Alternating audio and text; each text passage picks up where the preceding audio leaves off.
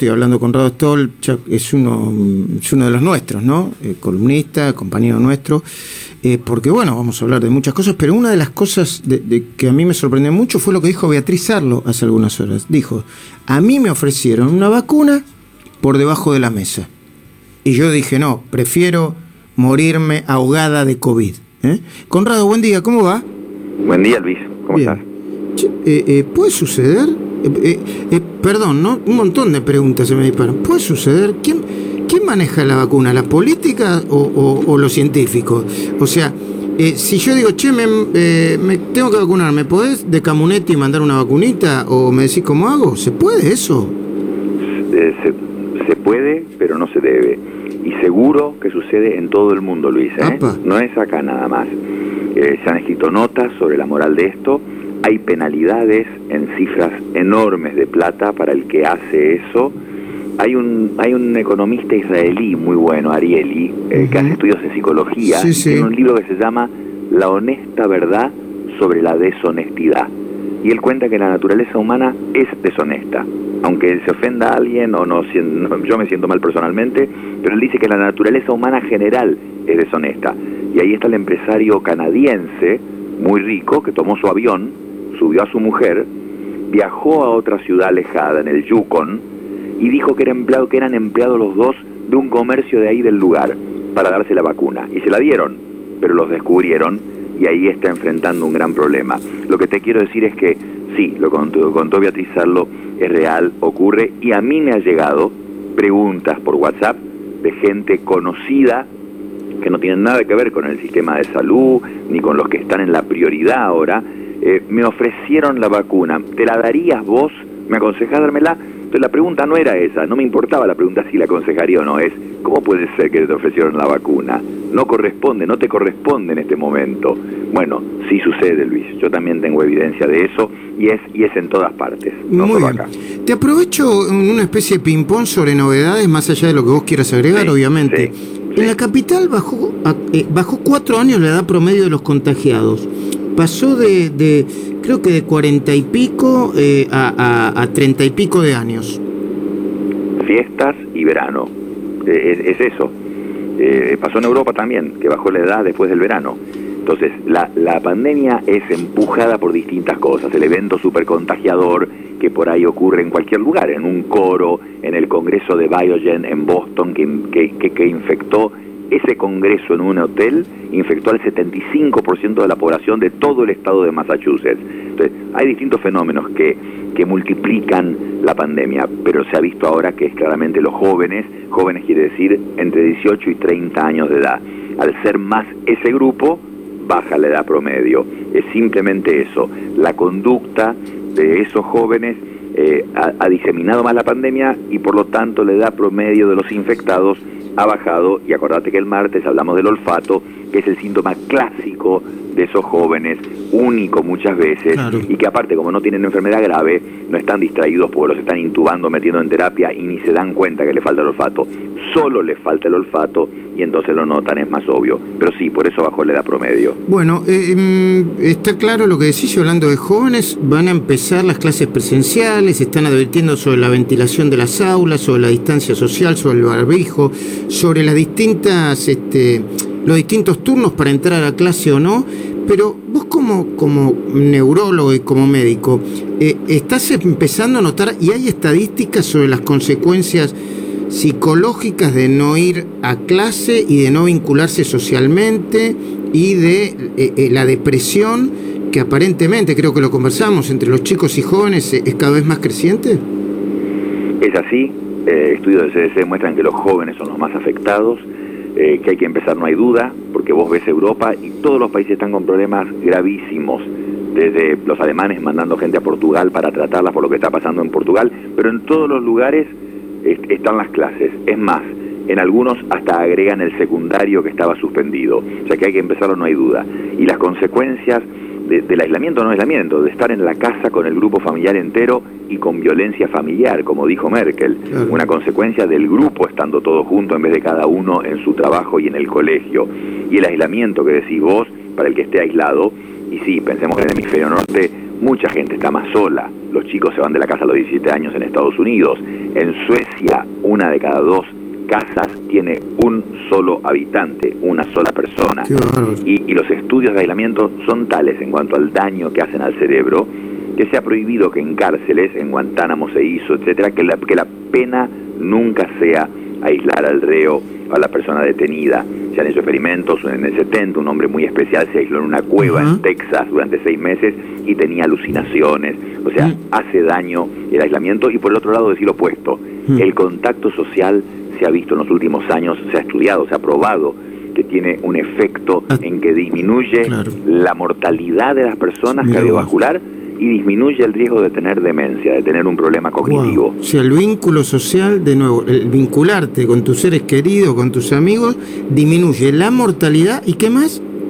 disminuye la mortalidad cardiovascular y disminuye el riesgo de tener un problema cognitivo, un problema de memoria, una demencia en la séptima, octava o novena década. No, hay duda que no hay protección. Pero estás hablando de chicos acá.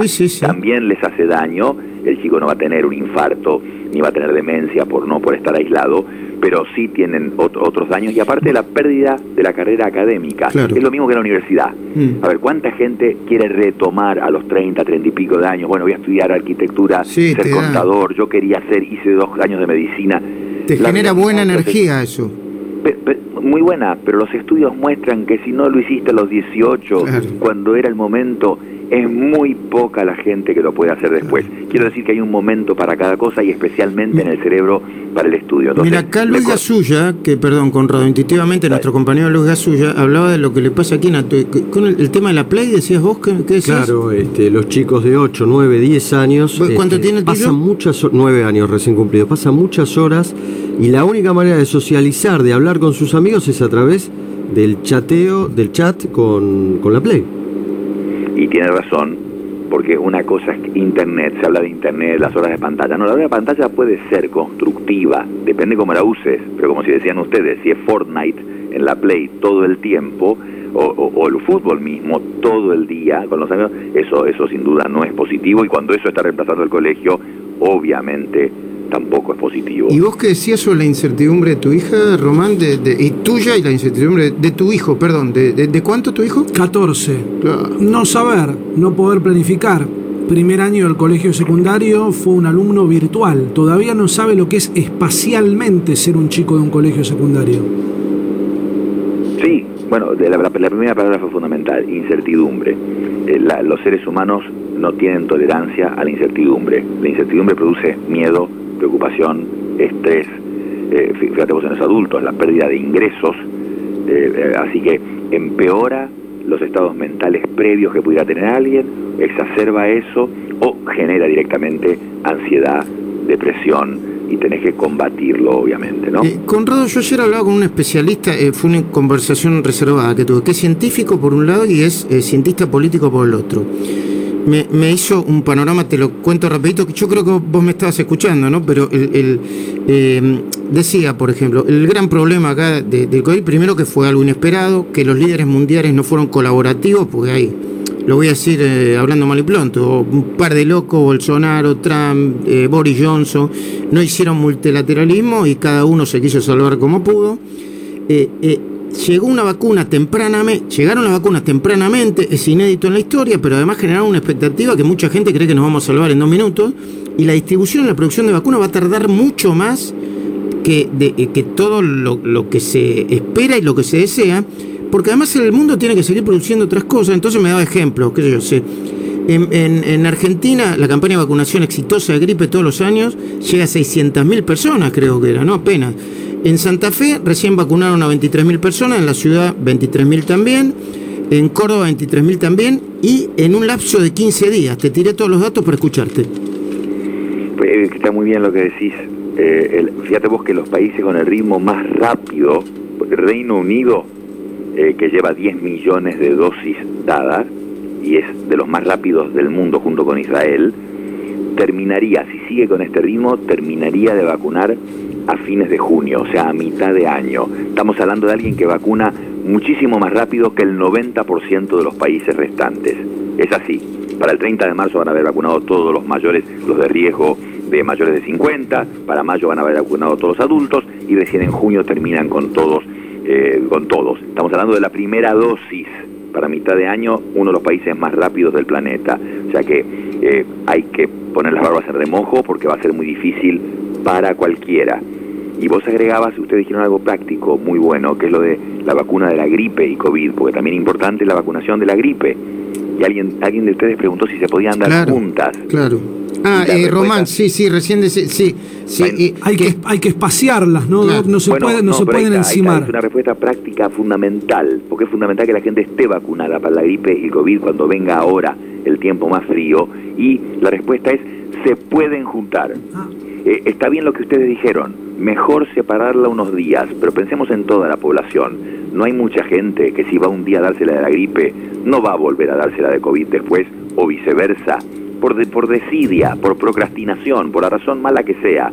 Pero entonces, dado que queremos que la gente esté vacunada los dos, porque las dos enfermedades juntas son mucho peor que cada una individualmente, entonces uno quiere que estén, se, la, la respuesta es, se pueden dar juntas. Conocemos los efectos colaterales de las dos, la de la gripe casi no tiene efectos colaterales, y las de la de COVID moderados, y no hay problema en que se den juntas y el que ya tuvo gripe se tiene que dar igual la vacuna de la gripe. ¿eh? ¿Y la de la neumonía? ¿Decís vos, María? Sí, la, doctor, la de la neumonía, neumococo. Lo mismo, lo mismo. La, de neumococo cubre a 20 neumococos que dan neumonía, que puede ser muy seria.